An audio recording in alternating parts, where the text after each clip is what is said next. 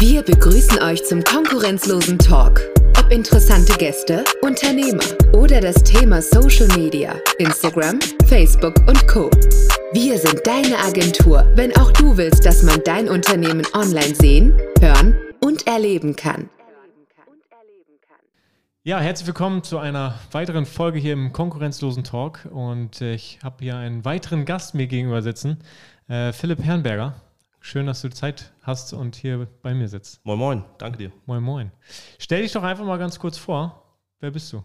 Also, ich bin äh, Philipp, bin 37, mittlerweile Bremer, habe 14 Jahre in Oldenburg gewohnt, bin Norddeutscher, komme aus Fahrrad von der Küste und äh, bin gerne in der Heimat und so auch mal wieder in Oldenburg. Ein richtiges Nordlicht, also. So ist es. Ich bin an Jaderberg groß geworden. Also Ach, guck, da ja, da war damals die Entscheidung, gehe ich zur Jade äh, zur, zur, zur, äh, zum Jade-Gymnasium Genau. oder zum LMG? Ja, genau. Ja, So ist das. Ne?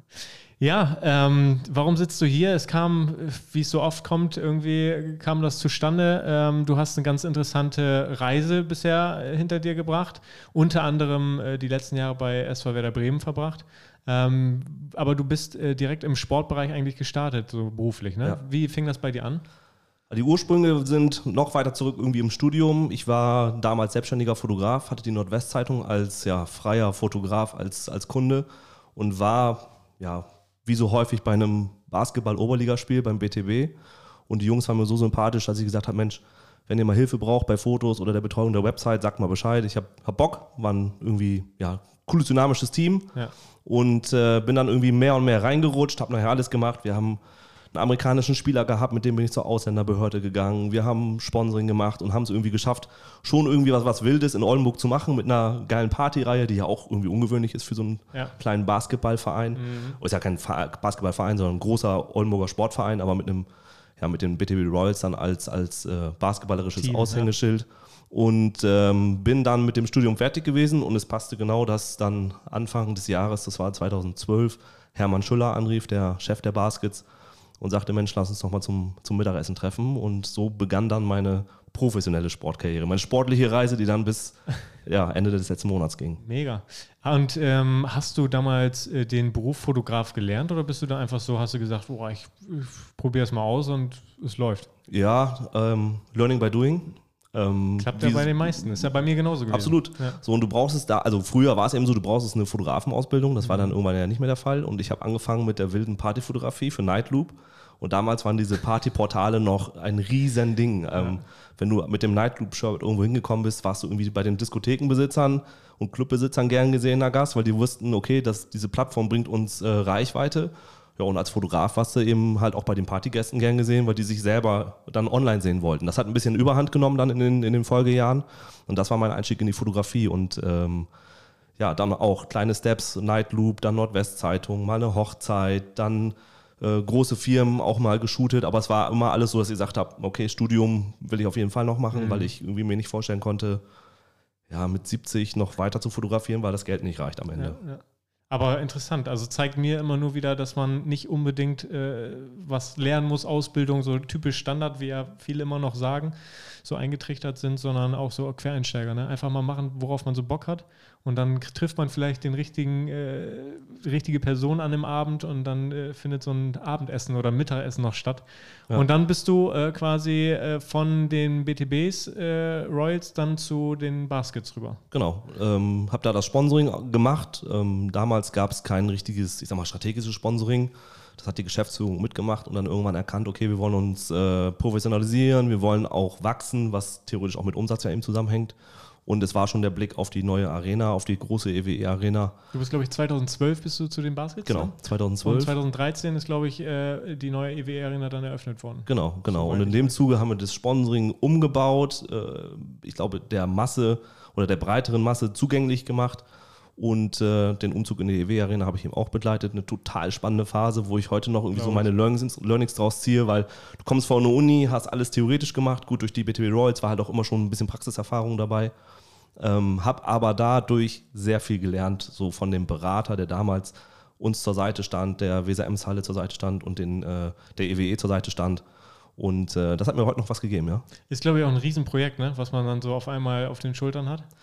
Ja, vor allen Dingen, das war am Anfang auch sehr ungewiss, wie kommen wir weiter. Also mhm. das waren drei große Player in der Stadt und wie kriegt man diese drei Player an einen Tisch, dass es funktioniert und ein geiles Produkt draus wird. Und das hat nachher total gut funktioniert, weil die EWE e verstanden hat, was die Weser-Ems-Halle für Nöte hat, die Weser-Ems-Halle, was die EW Baskets und wir wiederum, also es war so ein gutes Dreieck, äh, was quasi voneinander profitiert hat und so wurde nachher auch alles ausgestaltet. Und ich glaube, das Produkt am Ende, sieht man ja heute, wie gut das funktioniert und Mega, äh, ja. genau, es war eine geile Zeit. Cool. Mega, also hast du quasi so die ersten Schritte dann mit dem, ja, mit dem neuen Bild der EW Baskets mitbestritten und mitgestaltet. Das ist natürlich auch mega nice. Absolut, klar. Mega. Ja, ähm, und äh, wie, wie kam es dann dazu, dass du äh, von den Baskets bist du dann äh, weiter quasi? Du warst wie lange bei den Baskets? Äh, drei Jahre, genau. Drei Jahre. Und danach bist du wohin? Zum VfB Oldenburg, also eine Hausnummer weiter. Eine Hausnummer Straße weiter. 33 in die bei, 35. Bei Sport ist es trotzdem geblieben, ja, aber genau. dann der Fußball, äh, ja. Ja, das war auch Zufall. Mhm. Ähm, äh, durch die Fotografie, durch die Baskets äh, hat man halt in Oldenburg ein riesen Netzwerk aufgebaut ja. und das äh, war dann irgendwann so, dass der damalige Aufsichtsrat gesagt hat, komm mal vorbei und ich dachte, es geht halt um ein Sponsoring für die Baskets. Dann sagt er, du, ich habe gar kein Interesse daran, ähm, lass uns mal über den VfB reden. Und äh, ja, dann hat sich das irgendwie auch verselbstständigt und dann war, wie alt war ich da? 31, glaube ich, oder 32. Mhm. Ähm, und dann haben sie mir eben diesen Posten angeboten, weil sie gesagt haben, auch der VfB muss sich irgendwie professionalisieren. Mein Netzwerk in Oldenburg ist groß, das heißt, davon profitiert der Verein halt auch. Und ja, dann bin ich damals als 32-jähriger Geschäftsführer von einem Fußballregionalligisten geworden. Wahnsinn. Und das war wirklich Wahnsinn. Ja. Ähm, rückblickend muss ich sagen, war es eine krasse Zeit, mega viel gelernt. Ich würde es aber nicht nochmal machen. Nee? nee? Warum nicht? Ähm, der Fußball in der dritten oder vierten Liga ist so unfassbar schwer, was, mhm. was Wirtschaftlichkeit angeht. Und ähm, du bist so unfassbar abhängig vom sportlichen Erfolg, weil du hast eben nicht die großen TV-Gelder wie in der, in der Fußball-Bundesliga oder in der zweiten Bundesliga. Und das hat mir jeglichen Nerv nachher geraubt. Ja, glaube ich. Das ist ja auch, äh, was ich immer erkenne und ich verfolge die VfB-Spiele ja auch. Als Oldenburger ist es einfach so. Und man freut sich natürlich, wenn jemand siegt und wenn man dann auch hört, jetzt wie aktuell ja auch, ne, erster Platz, man könnte vielleicht aufsteigen, man hat wieder Hoffnung. Mhm. Aber wenn es dann doch wieder bergab geht, dass man dann auch, ne, man sieht es ja an den Zuschauerzahlen auch immer wieder, wenn es gut läuft, werden es immer mehr, immer mehr, dann wird es immer interessanter. Aber wenn es dann doch wieder etwas schlechter läuft, ist halt nicht wie ein Bundesligist wie Bremen, zweite Liga, da sind die Stadien trotzdem voll. Ne? Also ja. das ist, äh, da ist das Interesse einfach trotzdem noch da. Absolut, du kannst eine geile Saison spielen wie jetzt, ja, das, ja. das tun sie, sind Erster, wird jetzt ein bisschen eng, aber und dann hast du auf einmal ein Relegationsspiel und hast mhm. eine, die geilste Saison ever gespielt und steigst nicht auf. Und das mhm. ist ungerecht tatsächlich. Da haben wir damals uns auch für eingesetzt und ich glaube auch für böses Blut zum äh, ab und zu mal gesorgt beim Norddeutschen Fußballverband, mhm. weil ich glaube, dass der Meister muss aufsteigen. Da bleibe ich auch bei. Aber das ja. haben halt die Drittligisten nicht machen wollen. Das zwangsläufig würden dann fünf absteigen. Und äh, ja, so gibt es dann halt dieses eine entscheidende Spiel.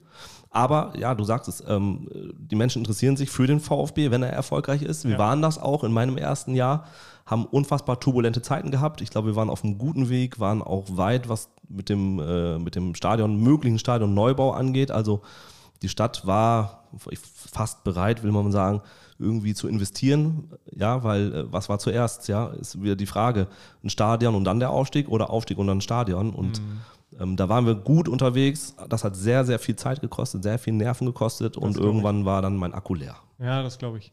Wie viele Jahre ist das jetzt her? Das muss man sich mal überlegen, dass damals schon das Gespräch Stadion so kurz vor Ja, Go und dann doch nicht. Und heute ist, ja, ist es ja immer noch im Gespräch. Also es ist ja ein leidiges Thema irgendwie. Ja, weil ja. wenn der VfB Erster ist, dann ist auf einmal das Thema Stadion wieder, weil ja. du kannst äh, unter, also gewisse Spiele kannst du im Marschweg-Stadion nicht machen. Mhm. Und ich will nicht sagen, wir waren so kurz vorm Go, mhm. ähm, aber wir waren eben in guten Gesprächen, hatten das Vertrauen in der Politik. Auch nicht jeden konnten wir überzeugen, das ist auch vollkommen klar, weil das Totschlagargument ist, gebt auch die Millionen für Schulen aus. Mhm. Ist auch so, okay, kann man verstehen.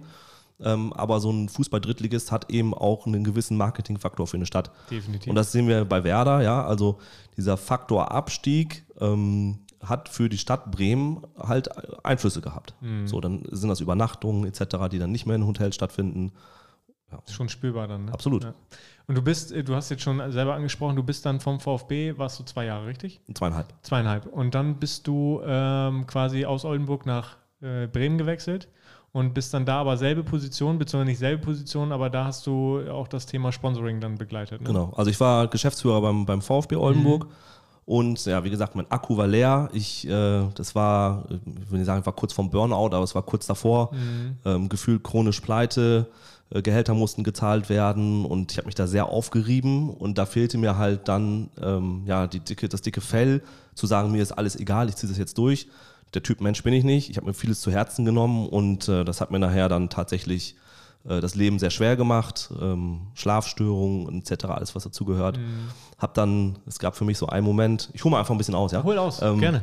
Wir lagen 6-0 zur Halbzeit in Hamburg zurück beim HSV, es regnete und äh, ich habe gedacht, wofür mache ich das hier eigentlich alles? Mhm. Ähm, lass mich da auch beschimpfen und das passte irgendwie nicht zu meiner Lebenseinstellung. Also das Miteinander, das äh, wir versuchen es zusammen zu machen, genau. Mhm.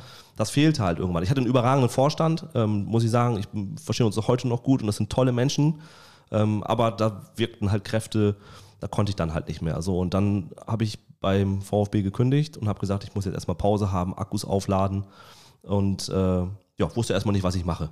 Aber verständlich. Also ich glaube, wenn so ein Druck äh, da herrscht, und ich glaube, Fußball, wie du es schon beschrieben hast, wenn du da nicht wirklich irgendwo in den Top-Mannschaften bist, wo auch die gewissen Gelder fließen, dann bist du, stehst du einfach so im Rampenlicht, so unter Druck auch von den Fans und ich glaube, das ist irgendwann macht der Kippschalter. Entweder ist man ein Typ, mir ist alles scheißegal. Ja äh, so wichtig, ich habe dich ja jetzt äh, die letzten zwei Stunden irgendwie kennengelernt und ich äh, schätze dich so ein, wie du es beschrieben hast und äh, dass du es zu Herzen nimmst und dass es eine Herzensangelegenheit war. Und ich glaube, es war dann die richtige Entscheidung, auch zu sagen, okay, dann äh, muss ich meine eigenen Akkus aufladen, bevor die Akkus gar nicht mehr auf, genau. auf, aufzuladen gehen. Ja. Genau, und dass die Gefahr bestand und dann habe mhm. ich gesagt, es ist vorbei. Ja. Ähm, wusste auch nicht, was kommt, weil das war mir auch erstmal egal. Mhm. Witzigerweise haben dann viele Menschen, die man in einem Fitnessstudio, ich erinnere mich an ein Gespräch unter der Dusche da, ähm, das war auch ein Oldenburger Unternehmer, der sagt, Philipp, ich kann dir einen Tipp geben, nutz die Zeit und wenn du ein halbes Jahr nichts machst, ähm, du fällst weich, ja, ähm, aber nutz es, so eine Zeit gibt es im Leben nicht wieder. Und das ja. fand ich dann wiederum ganz cool. Ähm, dann als veröffentlicht wurde, dass ich halt gehe, haben dann sehr viele Freunde gesagt, guck mal, bei Werder ist eine Stelle ausgeschrieben, das ist doch genau das Richtige für dich. Und ich sagte, nee, ich, ich habe keine Lust mehr auf Fußball. ich nie wieder Fußball, hatte irgendwie auch Kontakt damals zu den gemeinnützigen Werkstätten. Ich hatte gedacht, ich mache sowas. Ich will mit, mit Menschen zusammenarbeiten, die mir einfach Kraft geben mhm. und wo ich abends nach Hause gehe und weiß, ich habe was richtig Gutes getan. Ja. Gut, dann habe ich mich dann am Ende des, des letzten Tages äh, der Bewerbungsfrist noch beworben.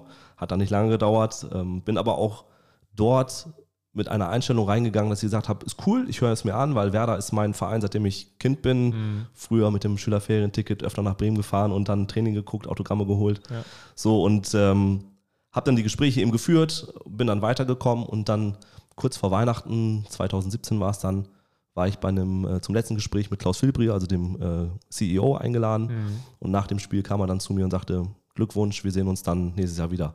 Und was ich halt sehr, und das ist auch eine, etwas, wie ich Werder wahrgenommen habe, als, als Verein, der auch auf Menschen achtet. Also ich wollte eigentlich erst im April dort anfangen, weil ich habe mhm. gesagt, ich, mein Akku ist leer, bringt, bringt, genau, bringt euch nichts, wenn ich jetzt anfange. Mhm. Äh, mir bringt es eben so gar nichts. Naja, Klaus Filbri musste die Stelle zum 1.1. neu besetzen und dann sagt er, komm, mach sechs Wochen Pause, nutzt die Zeit für dich und dann fängst du Mitte Februar an und so kam es dann auch. Okay. Und das rechne ich denen echt sehr hoch an. Ja, das glaube ich definitiv, dass man da so Rücksicht nimmt, ne? Also Absolut. Mega. Ja. Und wie war dein Start dann da? Also du bist dann, äh, bist du nach Bremen, also du hast, als du hier in Oldenburg äh, beim VfB warst, hast du noch hier in Oldenburg gelebt? Ja. Und bist dann aber mit Bremen auch nach Bremen gezogen? Am Anfang noch nicht, bin gependelt. Mhm. Und das hat auch sehr viel, also jeder, der mal von Oldenburg nach Bremen morgens fährt, der kennt die B75 und das Fluchen. Ja. Das hat dazu geführt, dass ich zum Teil morgens sehr früh aufgestanden bin. Ich mhm. hatte um neun Termin und wusste nicht, brauche ich jetzt eine Stunde, brauche ich zwei. So, und dann war ich halt gefühlt mal um Viertel vor acht im Büro. Ich meine, ist jetzt keine vergebene Zeit.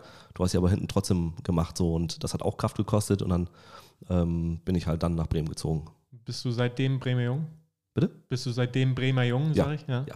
also ich bin äh, norddeutscher Jung. Dort geblieben, ja. Fühle mich da total wohl. Ja. So die Oldenburger sehen irgendwie Bremen immer so als, ja, die andere Weserseite ist nicht so schön, mhm. aber Bremen hat überragend schöne Ecken. Definitiv. Ähm, sehr viel Natur, auch das glaubt man nicht. Also in zehn Minuten sind wir mit dem Rad im, im Blockland ähm, Weiden ohne Ende. Also da fühlst du dich, als wenn du hier auf dem Weg von Oldenburg nach Farel bist. Ähm, das ist total geil da. Ja, mega. Und wie, wie kann ich mir das so vorstellen für die, für die Außenstehenden vielleicht oder auch für mich? Äh, was waren so deine Aufgaben beim, beim SV Werder Bremen dann? Also meine Stelle hieß Leiter Sponsoring, ähm, war also Teil der Vertriebsdirektion und habe letztendlich dieses gesamte Vertriebsteam in allen Sponsoring-Themen quasi beraten, unterstützt, habe die Reportings erstellt, habe den Kollegen geholfen, wenn sie Fragen hatten, ähm, ob das Angebot für einen Partner so okay ist, vielleicht mit Kreativität, Vernetzung in andere Abteilungen. Und letztendlich war ich ja, verantwortlich mit meinem Vertriebsdirektor zusammen, dass unsere Ziele, die der Verein uns gesetzt hat und die wir uns gesetzt haben, letztendlich auch erreichen durch Sales-Aktivitäten, mhm. durch Reportings, durch ja, Akquise, Projekte.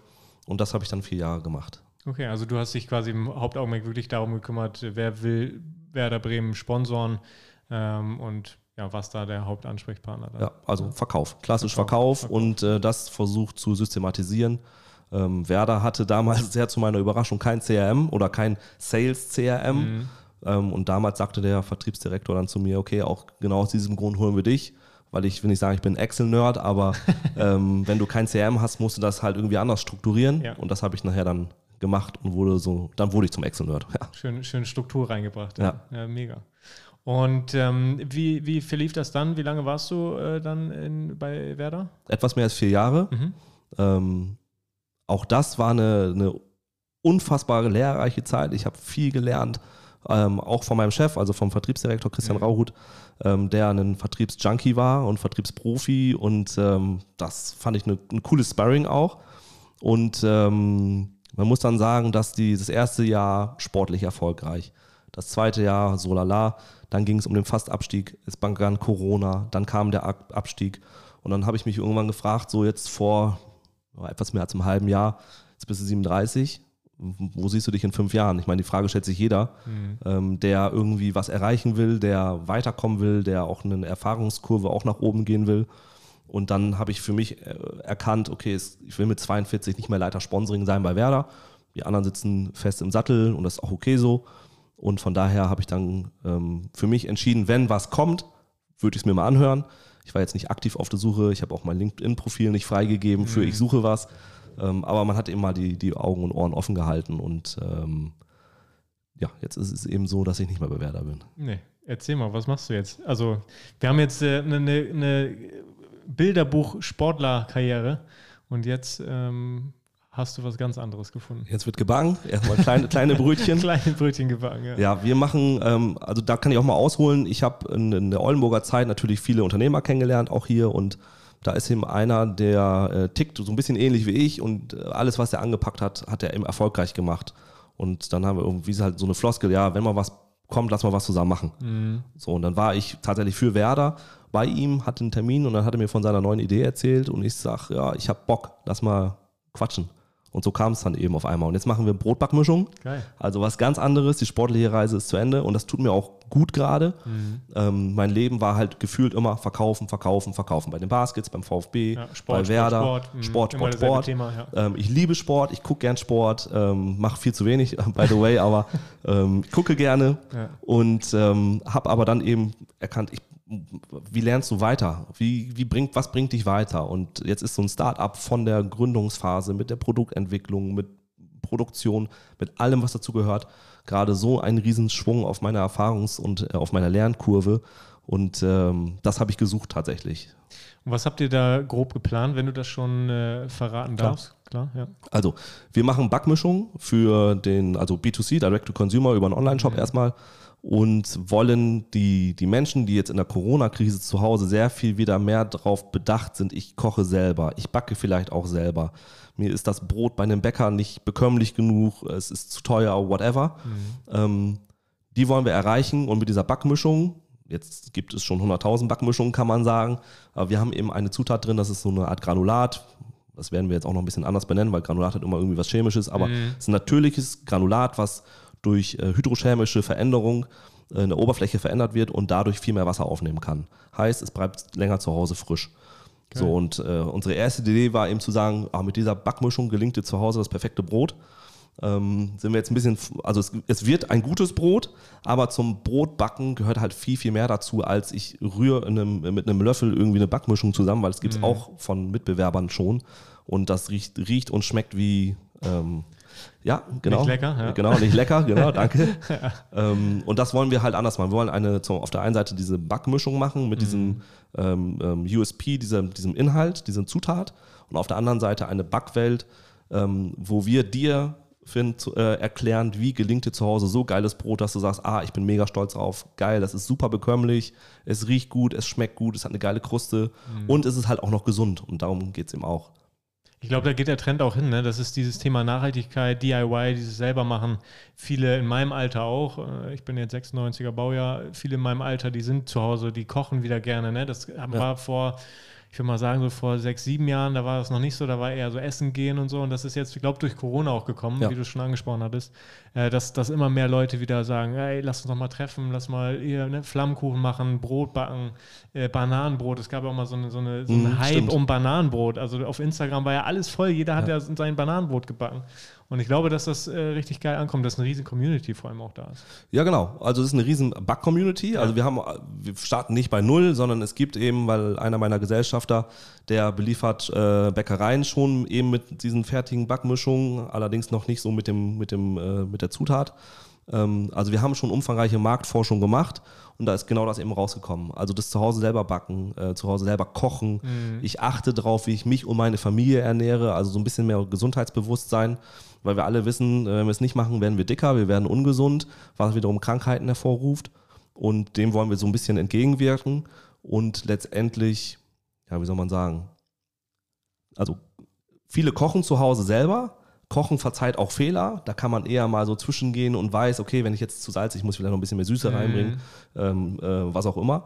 Backen verzeiht eigentlich keine Fehler. Ja, stimmt, ja. So, da geht es um Temperatur, um Wassermenge, Das um äh, äh, Zeit, Zeit, Zeit. So. Und dennoch wollen wir eben mit dieser äh, Backmischung, selbst wenn du keine Zeit hast und du willst schnell ein gutes Ergebnis haben, dann nimmst du die Backmischung, machst sie fertig und haust sie äh, in den Ofen. Mhm. Und ähm, wenn du es halt mit Zeit und ein bisschen Know-how und ein bisschen angeleitet durch uns dann, äh, die zu Hause das richtig gute Brot, Brot gelingen will, dann sind wir die Richtigen dafür. Mega cool. Ja, das größte Worst Case, wo du es gerade sagtest, beim Backen äh, oder das Backen verzeiht keine Fehler. Ich habe immer Salz und Zucker, ne? Wenn man das verwechselt, dann ist die Katastrophe. Ja, oder gar nichts, also gar kein Salz. Oder nehmen. gar ja. nicht, ja. Das ist dann auch, äh, dann ist das fertig, du freust dich, ne? Aufschnitt und alles steht auf parat und du willst das Brot anschneiden, probierst und denkst so, oh scheiße. Oder fehlt kannst du. Scheibe Wurst essen und mehr auch nicht. Ja. Ähm, wie, wie siehst du das Thema, ähm, auch nochmal rückblickend auf deine, deine Karriere jetzt, äh, vielleicht auch bei Werder, ähm, hat das Thema Social Media da schon eine große Rolle gespielt? Also vielleicht im Sponsoring, na, ich weiß es gar nicht, weil wir sagen ja immer, wenn wir einen Kunden haben oder ein Kunde uns anfragt, wir sagen, hey, Social Media ist dein digitales Schaufenster. Das ist das, worauf Leute dich äh, ansprechen, wo Leute dich äh, mit identifizieren. Wie, wie war das bei dir in der Vergangenheit? Vielleicht hast du auch so einen Wandel miterlebt. Ich meine, du bist jetzt über zehn Jahre in diesem Bereich tätig. Ähm, vielleicht magst du darüber ein bisschen erzählen. Also ich, wenn wir mal, also damals bei den BTB Royals hat es uns sehr geholfen. Äh, Facebook-Gruppen, die Spieler waren total aktiv. Äh, wir hatten die Ballers Night, unsere Partyreihe.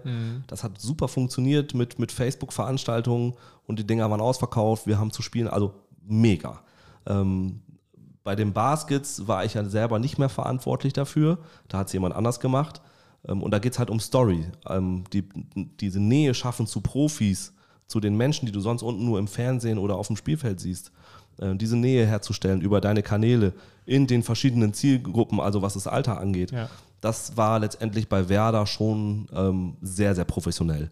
Ähm, die war bei jeder Trainingseinheit dabei. Die haben sich Formate überlegt, um genau diese Nähe herzustellen. So, und auf der anderen Seite waren wir, Verkäufer, Vertriebler, wir haben Partnern ein Format verkauft. Und da haben dann die Social Media Kollegen gesagt, ey, sag mal, seid ihr, seid ihr deppert? Ähm, das hat doch null Relevanz für die Community. Warum macht ihr das?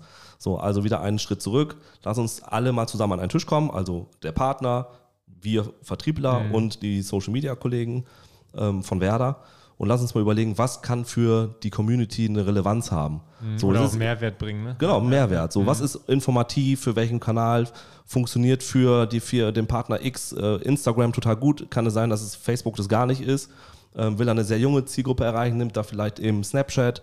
Äh, TikTok war so ein E-Sports-Thema natürlich. Mhm. Ja, genau, E-Sports, das Ähm, hätte ich gerade ja auch, nochmal ne? angesprochen, genau. Okay, dann ja. stellen wir es mal Mhm. hinten an. Ja. Ähm, so, und, und dann haben wir eben damals auch lernen müssen, klar, wir Vertriebler haben monetäre Ziele, Umsatzziele und wir müssen sie unbedingt erreichen. Mhm. Auf der anderen Seite sind natürlich dann auch andere Abteilungen, die sagen, nee, unsere originäre Aufgabe ist was ganz anderes. Und das in Einklang zu bringen, war nachher eben schon auch, ich will nicht sagen hauen und stechen, hat aber dann auch für Unverständnis auf unserer und auf deren Seite geführt. Und mhm. ich glaube, zuletzt ist es gut gelungen, ähm, weil wir dann auch wieder zusammenkommen konnten. Durch die Corona-Krise war ja auch bei Werder jeder zu Hause. Du hast eben nicht mal auf dem Flur sprechen können. Hier, pass auf, ich habe einen Kunden, einen Partner, der sagt, ich möchte gerne das und das machen.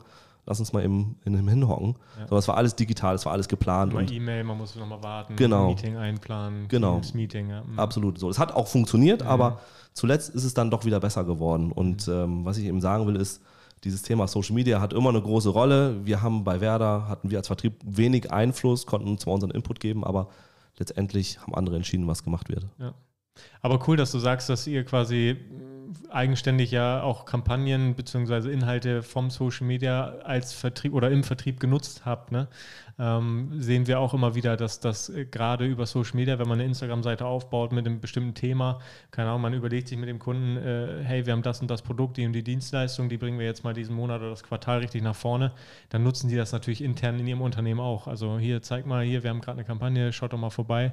Und das äh, sieht man schon, dass das auch angenommen wird. Und ähm, große Thema E-Sports, genau, da wäre ich nämlich auch noch drauf gekommen. Äh, Werder ist da E-Sports-mäßig natürlich auch voll Vollgas. Ne? Mhm. Ne? Also das, was ich so mitbekommen habe am Rande, gerade so was äh, FIFA angeht. Ich glaube, FIFA ist so ja, das Größte, ne? Fußball, mhm. also ist klar ja. als Fußballverein, aber ähm, die sind da, hast du da mehr Informationen? Also was da so abgeht oder abgegangen ist in letzter Zeit? Es war eine wilde Fahrt, muss ich mhm. sagen. Ähm, ich meine, ich habe auch schon mit Pro Evolution Soccer angefangen. Also ich bin noch derjenige, der den Kreis und äh, das Quadrat tauscht, wenn ich FIFA spiele.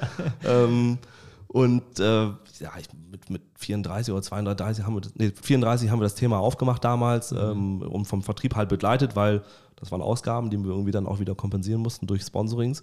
Und wir mussten erstmal verstehen, wie tickt diese E-Sports-Zielgruppe, die definitiv anders tickt als, ich sag mal, derjenige, der Fernseh guckt, der sich, weiß ich nicht, Germany's Next Topmodel oder der Höhle Löwen anguckt. Mhm. Ähm, der erreichst du über Fernsehwerbung noch. So, diese Zielgruppe E-Sports ist so besonders, die gucken gar kein lineares Fernsehen mehr. Dann ist das Thema Abo-Modelle, ähm, mhm. Twitch als Riesenplattform YouTube, für die ja. YouTube. Mhm. So, also mussten wir verstehen, weil wir mussten es ja auch verkaufen, was machen wir da, was ist das überhaupt alles? Mhm. Ähm, dann hat Werder eben also wir haben dann mit bestehenden Partnern gesprochen, konnten denen das auch erklären und die haben auch für sich erkannt, okay, E-Sports ist irgendwie in aller Munde, wir unterstützen das. So, und dann hat Werder tatsächlich damals hoch ins Regal gegriffen und sowohl für die Playstation als auch für die Xbox die besten deutschen Spieler geholt waren dann bei der WM in London auch vor Ort in der O2 World, muss man sich mal vorstellen, eine unfassbar teure Produktion. Für, einen, für jemanden, der auf einem Bildschirm guckt und dort Irre. digital irgendwelche Spiele spielt, also FIFA spielt, das ist ja. krass. Ja. ja, und das war so der Anfang. Dann sind wir deutscher Meister geworden in der neu gegründeten äh, virtuellen Bundesliga. Ähm, und da kleine Anekdote, wir haben dann, sind Meister geworden, und dann gab es mit den E-Sportlern und alle, die irgendwie an dem Projekt beteiligt waren, so ein kleines Essen in einer, im Viertel. Und dann äh, hatten wir das Restaurant auch irgendwie für uns, so eine kleine Ecke.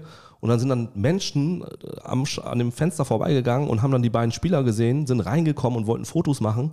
Und ich dachte, okay, krass. Mhm. Genau, die werden erkannt. Die werden erkannt wie ein Marvin Duksch oder ein Niklas Füllkrug. Ja. Er kennt diese Zielgruppe oder diese jungen Menschen erkennen die E-Sportler. Ich dachte, das ist ja crazy. Und dann sind wir danach noch ins Modernes gegangen und selbst da, die sind die belagert worden von Menschen, die Selfies haben wollen. Und ich habe gedacht, was geht hier denn ab so? Klar, ich bin mit Marco Bode und Dieter Eils groß geworden und habe Fotos gemacht. Ja. Und äh, heute sind das eben die jungen Leute, die sich äh, mit Mooba und Megabit beschäftigen. Also mhm. vollkommen verrückt. Ja, ich finde diese E-Sport-Szene sowieso krass. Also, was da auch für Events auf die Beine gestellt werden, wie du gerade schon sagst, U2 Arena, mhm. immer eben gemietet für so ein digitales Event. Also, da sind da auch Zuschauer vor Ort. Ne? Wahrscheinlich ist die Arena auch voll gewesen. Ähm, aber ich finde das, find das krass. Also, äh, so ein Stadion, klar, okay, das ist die Atmosphäre, man ist Bratwurst, man guckt schön auf, auf dem Rasen, man hat geiles Wetter. Aber das ist, da geht es wirklich darum, die haben eine Konsole an, die haben einen, einen äh, Controller in der Hand mhm. und spielen dort einfach gegen andere Fußball auf einem Bildschirm. Das, also ja, das ist genau. unvorstellbar eigentlich. 37, ich verstehe es nicht, aber die jungen Menschen ja. Äh, ticken halt so. Ja. Aber was eben ganz spannend ist, dass ähm, auch, auch wir damals bei Werder das als Erweiterung gesehen haben. Also die Frage, wie kann Werder junge Menschen erreichen, mhm. die heute vielleicht gar kein Sky-Abo haben ja, und dann eben führen sie die über das Thema FIFA an die Marke Werder Bremen ran. Und das ist jetzt in Deutschland der, der, der meistverkaufte Spieletitel. Ja. Wenn du jetzt mal nach äh, Asien guckst und da werden Hunderttausende strömen in diese, in diese äh, Arenen und gucken sich von League of Legends irgendwie ein Finale an. Ja, oder Fortnite oder, Oder wie die Fortnite. Spiele heißen. Und das sind halt die Titel, die irre sind, aber aus meiner Sicht passt, passt es halt nicht zum Fußball. ja. Nee, nee, da passt, das ist FIFA, ne? FIFA Ja, genau. und Fußball, das ist Genau. ja einfach. Und auch eins. das Spiel wurde auch immer interessanter, auch für uns im, natürlich dann im Vertrieb, weil EA Sports und die DFL haben eben erkannt, okay, wir müssen diese Stadien so authentisch machen wie möglich. Mhm. Heißt, wir konnten Bandenwerbung in das FIFA-Spiel reinbauen. Das Stadion hieß Wohnen im Westweser Stadion mit der Werbung die, oder mit den Banden, die du sehen konntest. Da gab es dann irgendwie mit dem Update auch das Torhorn. Also man versucht es so realistisch zu machen, Ja. wie es nur geht.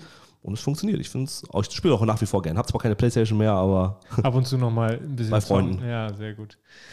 Mega. Also, ähm, wie gesagt, das Thema E-Sports, ich glaube, das ist auch gerade erst im Kommen. Also, wir sehen es ja selber. Wir haben ja jetzt angefangen vor einem halben Jahr mit, mit dem Thema Twitch, äh, weil wir auch sehen, okay, auch als Social Media Agentur, ich meine, Social Media gibt es ja auch schon Jahre. Also, sich begleitet es ja auch schon äh, in deiner Karriere. Und wir haben auch gesagt, okay, Twitch ist aber ein Format, eine Plattform, die noch nicht von allen Agenturen oder von Social Media Agenturen bespielt wird. Und deswegen wollen wir da irgendwo auch Vorreiter sein. Deswegen haben wir uns entschieden, okay, wir machen das Investment, wir hau- hauen uns hier einen eigenen Twitch-Raum mal hin und äh, schreiben einen Traumjob aus und der darf hier mal äh, zocken einfach. und der sitzt gerade nebenan. Und er sitzt nebenan und, und spielt live und äh, spielt quasi die neuesten Spiele und äh, ja, bespaßt die, den Chat da einfach. Und wir sehen, dass es angenommen wird. Jetzt sind wir, haben wir einen Affiliate-Status bekommen und auch darüber kann man dann wieder Werbung machen, ähm, Affiliates, Affiliate-Links quasi erstellen und ähm, das große Ziel ist natürlich da dann auch Partner zu werden, dass man da wirklich in eine Kooperation geht. Ne? Und ähm, ich glaube, diese Community ist einfach noch so unterschätzt und äh, Absolut. bin mal gespannt, was da in die nächsten, Absolut. nächsten Jahren noch so. Also wenn da jetzt die Generation 10, 11, 12 Jahre heranwächst, ähm, gut, vielleicht haben sie dann ihr Konsumverhalten in sechs Jahren auch schon wieder komplett verändert. Das mag sein, das ist ja total schnelllebig geworden, aber die wachsen eben anders auf als ich damals ähm, oder als wir damals. Also gut, bin ein bisschen älter als du, aber ähm, damals haben wir noch das ISDN-Modem angemacht und mein Vater schrie runter, macht den Computer aus, Mama will telefonieren. Also das, äh, dieses, dieses Modem-Kratzen, ja, das äh, vielleicht die Hörer und Hörerinnen Ich kenn's- meinen, ich Alter, du kenn's kennst es auch noch. noch. Ja, ja, ich okay. auch noch, ja. Also das, das ändert sich total rasant. Und äh, was ich aber, was du erzählst, ganz spannend finde, ähm, ihr macht es halt einfach. Genau. Ähm, Probieren. Dieses Probieren. Test, also ich, es gibt so jemanden, der ähm, Markus Diekmann, der ist so ein ähm, Teilzeitgeschäftsführer von, von Rosebikes, auch ein Partner von uns. Habe ihn bisher noch nie persönlich kennengelernt, aber der hat für sich ein Motto gefunden: Test, Learn, Build Bigger. Mhm. Und am Anfang dachte ich, was für ein Quatsch. Ähm, ich hasse diese, diese Mottos oder so, so, ja, so. Diese Motivation. Ja, Dings, genau. Ja, Business Motivation. Ja, genau. Und, ja, Aber mhm. da ist total was dran. Und lass uns einfach pragmatisch an Themen rangehen. Wir probieren es mal aus. Gut, es kostet in eurem Fall auch nicht wenig Geld. Nein. Ähm, aber ihr macht einfach mal. Warum? Weil ihr dynamisch seid, ihr seid ähm, extrem unterwegs. Und das hat mir zum Beispiel eben auch gefehlt. Klar haben wir auch Freiräume, mal was auszutesten, aber wir hatten eine Aufgabe da in den letzten Jahren. So. Und äh, deswegen äh, auch eben der Jobwechsel in die Brotbackmischungsbranche. Mischung, ja. Und genau da kannst du, glaube ich, auch äh, deinen kreativen Input dann geben, gerade was Twitch angeht. Ne? Wir haben ja gerade im Vorfeld schon mal kurz gequatscht, auch über das Thema äh, Twitch und wie ihr das mit einbringen könnt. Du hast ja selber schon angesprochen, was ihr da so geplant habt. Und ich glaube, das ist, äh, da geht der Trend auch hin. Ne? Also ich habe jetzt, äh, wollte es gerade eben nicht ansprechen, wollte es mir jetzt mal aufheben für den Podcast. Äh, ich weiß nicht, kennst du Montana Black mit Sicherheit schon mal Der gehört? Name sagt mir was. Ja, ist auch so ein riesen Rapper? Nee, ein, auch ein Streamer. Okay. Äh, der ist, hat äh, aus seinem Dachboden angefangen damals, Mhm. äh, kam auch eher aus schlechteren Verhältnissen und äh, ist dann durch Stream sehr, sehr groß geworden, hat mittlerweile, ich glaube, drei Millionen Abonnenten auf Instagram, ist einer der, oder der Deutschlands größter Streamer, Mhm. der hat durchschnittlich so 36, 37.000 Zuschauer, wenn der live geht. Und der braucht dann nur Wahnsinn. vor der Kamera sitzen und ein bisschen reden. Und das Ähm, Konto freut sich. Und das Konto freut sich, die spenden ja wie blöd da, Mhm. ne? also diese ganzen Donations. Auf jeden Fall hat der, äh, sein Ritual ist immer, der besucht seine Großeltern immer. Und die Großeltern, die backen oder äh, kochen dann zusammen und da gibt es dann immer schön äh, Bremsklötze, also hier äh, ähm, Fleischpflanzer. Ja. Und, Eine Frikadelle. Eine Frikadelle. Eine Frikadelle, Genau. Ja, eine. Frikadelle. Und ähm, da hat er letztes Mal auch, deswegen musste ich so schmunzeln, hat er das Rezept hochgeladen auf seinen Social Media Kanälen und hat gesagt, hey Leute, wenn ihr Samstag Bock habt, mit uns zusammen zu kochen, äh, hier ist das Rezept. Und dann ist der Samstag live gegangen und dann schön mit Oma und ihm schön gekocht. Ja, witzig. Ja, So. also genau, also Herr Montana Black, wenn du das Ja. hörst, lass uns mal gerne Ja. zusammen backen. Ich habe da Genau. Lust zu. Ja. Ähm, aber genau darum geht es eben, ja. Ähm, wir sind heute noch nicht gar nicht so weit, was in einem halben Jahr gefühlt ist, weil wir haben, sind bei null. Also wir, wir starten gerade in, Mhm. in, in, das, in die Firma, wir gründen gerade.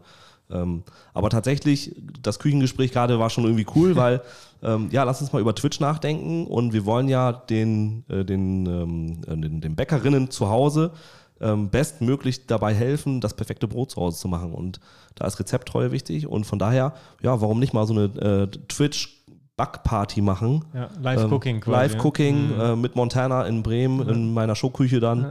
Und dann, oder du kannst auch gerne kommen. Ja, gerne. Äh, dann, ähm, ja, genau, das ist die Plattform neu verstehen und ich glaube, da brauchen wir nachher auch Hilfe Mhm. tatsächlich, weil, ähm, klar, ich bin mit Facebook, Instagram aufgewachsen. Ich weiß, dass es äh, Snapchat, Twitch und whatever TikTok, gibt. Twitter, TikTok, Pinterest und LinkedIn, ja, die gibt ja genau, tausende also Kanäle. viele Mhm. Kanäle so Mhm. und ähm, da brauchst du halt Experten, die es halt auch bedienen können und Ja. die wissen, wie in der Community was ankommt. Wir versuchen gerade die Community zu verstehen, auch mit, mit Testregalen, Ja. mit, ähm, also im, im privaten, entfernten Umfeld, ähm, dass wir dann zu einer User Journey kommen und Ja. dann irgendwann mal live gehen. Ja. du hast es gerade selber schon angesprochen und äh, das ist ja das, was wir auch vorleben, also hier bei Konkurrenzlos. Ich weiß nicht, ob du das überhaupt weißt. Wir, ähm, wir heißen ja nicht umsonst konkurrenzlos, ne? also das ist ja schon ein frecher Name. Aber wir haben uns natürlich auch Gedanken gemacht und warum sind wir konkurrenzlos? Und genau das, was du gerade angesprochen hast. Es gibt diese tausenden Social-Media-Kanäle, die bespielt werden wollen und irgendwo auch müssen. Ähm, und da haben wir als konkurrenzlos gesagt, okay, wir haben uns natürlich vorher auch vor der Gründungsphase, genau wie ihr jetzt auch, äh, schlau gemacht, okay, wir machen das andere. Und dann waren wir natürlich auch mal in den ein oder anderen äh, Agenturen und äh, haben uns da Angebote geben lassen und die haben immer gesagt, ja, das ist ihr Ansprechpartner und der macht acht Plattformen. Haben wir gesagt, das kann doch gar nicht. Mhm. Weil ich meine, ich kann ich ja jetzt fragen, Facebook, wie viele neuen Funktionen gab es in den letzten drei Monaten? Ich bin nicht mal auf Facebook. Ja, oder so. Ja. Ne? Noch schlimmer. Ja. Aber Aber ich werde es was- wieder sein. Du ja. weißt, ja, du weißt, äh, berufsbedingt dann wieder. Ja. Aber du weißt, was ich meine. Also es kommen immer neue Funktionen sofort, ganz schnell. Also man muss immer up to date bleiben und das pro Plattform. Und da kann niemals eine Person sechs, sieben Plattformen gleichzeitig Mhm. für ein Unternehmen bedienen, weil das funktioniert nicht. Und deswegen haben wir hier intern auch so viele Mitarbeiter und äh, deswegen haben wir ein Expertentum aufgebaut. Also pro Plattform wirklich ein bis zwei Experten, die sich nur um die Plattform kümmern. Das heißt, wenn jetzt äh, Kunde XY bei uns anfragt und sagt, wir hätten gerne auf vier Plattformen eure Betreuung, dann haben die im Hintergrund meist ein sechs-, siebenköpfiges Team, die sich darum kümmern auf den verschiedenen Plattformen. Immer ein Key Account Manager, der die Kommunikation Mhm. führt, aber die merken gar nicht, dass so ein riesen Team da hinten arbeitet. Mhm. Und das wird, glaube ich, heutzutage echt immer noch unterschätzt, weil ich höre immer wieder, immer wieder auch in meiner Ausbildung, ja, so ein Posting, das kannst du mal eben machen, eben eine Story, eben mal auf allen Kanälen, mach doch mal eben einen Kanal fertig. Das ist nicht mal eben. Ja. Das ist, das wird so unterschätzt und das ist immer, finde ich immer schade, wenn das so mit aufgebrummt wird. Du bist, äh, keine Ahnung, Bürokauffrau und musst dann noch Social Media machen. Ja, ja, Das genau. ist so- funktioniert halt nicht. Das funktioniert Und überhaupt das glaube ich, das muss auch authentisch sein. Ne? Also ich suche halt auch Leute, die dann, also ich suche noch nicht, aber ich werde suchen, äh, Leute, die halt auch Bock auf Backen haben Ja. und die auch sich nicht zu schade sind, mal selber irgendwie auf dem Foto zu sein, die, Ja, genau. die reden können, die wissen, was draußen irgendwie ankommt. Ähm, ich merke das selber, eine, eine ähm, kleine ähm, Zeitgeschichte. Ähm, ein Freund von mir, der züchtet in, in, bei Bremen Wagyu-Rinder. Und den habe ich kennengelernt und ähm, sind uns auch irgendwie gleich sympathisch gewesen, sind sehr gute Freunde geworden mittlerweile. Und ähm, der hat halt einen Wagyu-Shop online. Und äh, da wie es dann so ist, dann quatscht man mal bei einem äh, Stück Wagyu abends Lecker. über, mega lecker, Ja. ähm, über, über das Geschäft so. Und ich glaube, das war nachher auch übrigens äh, für mich der Gedanke zu sagen, ich muss mich verändern, ich will hier was, was Kleines groß machen. Und ich unterstütze ihn halt jetzt genau bei diesen Themen. Also wie erreichen wir eine Zielgruppe online, durch welche Kanäle? Ähm, betreue den Instagram-Channel, so gut es geht, aber das mache ich halt als, als Freund für gemeinsam und wenn wir grillen, dann machen wir Fotos. Da glaube ich, ist es wichtig, dass entweder er das selber macht oder jemanden hat, der, äh, mit dem er sich gut versteht, nah dran ist, weil du kannst, glaube ich, nicht aus, ich sag mal jetzt München, einen Kanal betreuen von einer Firma in, in, in Oldenburg oder Bremen, ähm, weil du bist einfach zu weit weg und dann ist es nicht authentisch genug. Genau, gerade, gerade wenn es so ein Betrieb ist. Ne? Ich sage, Genau. da geht es um ein Produkt, um ein, ein ja, Wagyu ist ja fast ein Lifestyle. Also ich finde es schon ein Lifestyle-Produkt. Ähm, und, und das ist ganz schwierig, glaube ich, rüberzubringen. Gerade dieses, die, die, die Zucht und sowas, Mhm. da kann man natürlich, er kann natürlich Bilder machen und hinschicken, die schreiben da irgendwelche Texte zu. Ähm, das ist immer ein bisschen schwierig, glaube ich. Und wie du schon sagtest, da ist es, glaube glaub ich, gerade bei euch auch, äh, wenn ihr dann eine Küche oder eine Showküche habt, ist es ganz wichtig, da jemanden ganz nahes bei euch zu haben, Mhm. der täglich auch Stories macht, behind the scene. Wie läuft denn die Produktion ab? Was ist das Besondere an unserer äh, Backmischung und so weiter und so fort? Genau. Also wir, wir spielen mit dem Gedanken, auch so eine Art Flagship-Store zu machen in Mhm. Bremen. ähm, weil Social Media, Newsletter bringen alle den, den, den Duft. Also es gibt nichts Schöneres, du bist zu Hause und dein, dein, deine Küche duftet nach frischem Brot. Mega geil. Ja. Ähm, also wir spielen mit dem Gedanken, eben genau das zu schaffen, so ein Ort, wo die Community zusammenkommen kann. Ähm, das denke ich an das Viertel, weil es so ein bisschen urban ist, weil es äh, jünger ist, ähm, weil es aber eben auch hip ist. Mhm. Und da geht es ja dann auch um die Positionierung der Marke. Da diskutieren wir auch gerade, wie positionieren wir uns. Ähm, und entweder es kommt nachher raus, das Viertel ist cool oder wir müssen in einen anderen Stadtteil. Aber was ich sagen will, ist, ich glaube, dieses, diesen Ort schaffen, eigentlich reines D2C-Produkt über Online, es zu wagen, aber ein, ein Ladengeschäft zu machen, weil wir brauchen eine Küche für Content. Definitiv. Wir brauchen eine geile Kaffeemaschine, weil Kaffee Jo. ist einfach, gehört dazu. Und zum Verweilen, ne? Um zum Verweilen. Lädt ein, ja. Genau. Ähm, so, und Brot und Kaffee passt halt gut zusammen. Wir brauchen ein Büro, wir brauchen Lager für äh, Produktion und äh, Abfüllung bzw. Versand. So, dann lass uns doch gleich die Tür aufschließen und den Menschen, die Bock haben, ähm, gutes Brot zu Hause selber zu backen, lass uns die doch einfach reinkommen lassen. Die riechen das Brot, dann aber nicht in so einer ultra teuren Bäckereiküche, sondern lass es so aussehen wie zu Hause. Ja. Weil das ist ja letztendlich, worum es geht, das Backen zu Hause. Ja. So, dann können sie mal snacken, merken, wie gut das ist und dann Backmischung bestenfalls. Backmischung mitnehmen. Zu Hause selber mal ausprobieren. Genau. Ja. Mega geile Idee. Ich, So. ich hatte gerade schon vor Augen, äh, äh, wie die so ein Glasfront irgendwie. Und dann so läufst du durch die Straße und dann kommt schon so ein Geruch und du gehst nur dem Geruch nach und dann landet, ihr, dann landet man bei euch im Laden. Am besten Fall läuft es genauso. Ja, ja. Ja, aber und also was ich auch da nur, nur zeigen will, ist, wir haben so viele Gedanken gerade, was man machen kann, dass wir da jetzt irgendwie gucken, dass wir das für uns richtig strukturieren, die richtigen Schritte jetzt zuerst gehen, weil es geht nur mal um das Produkt. Und wenn wir das Produkt haben, können wir uns das Thema Marke, Naming, äh, Brand also kümmern.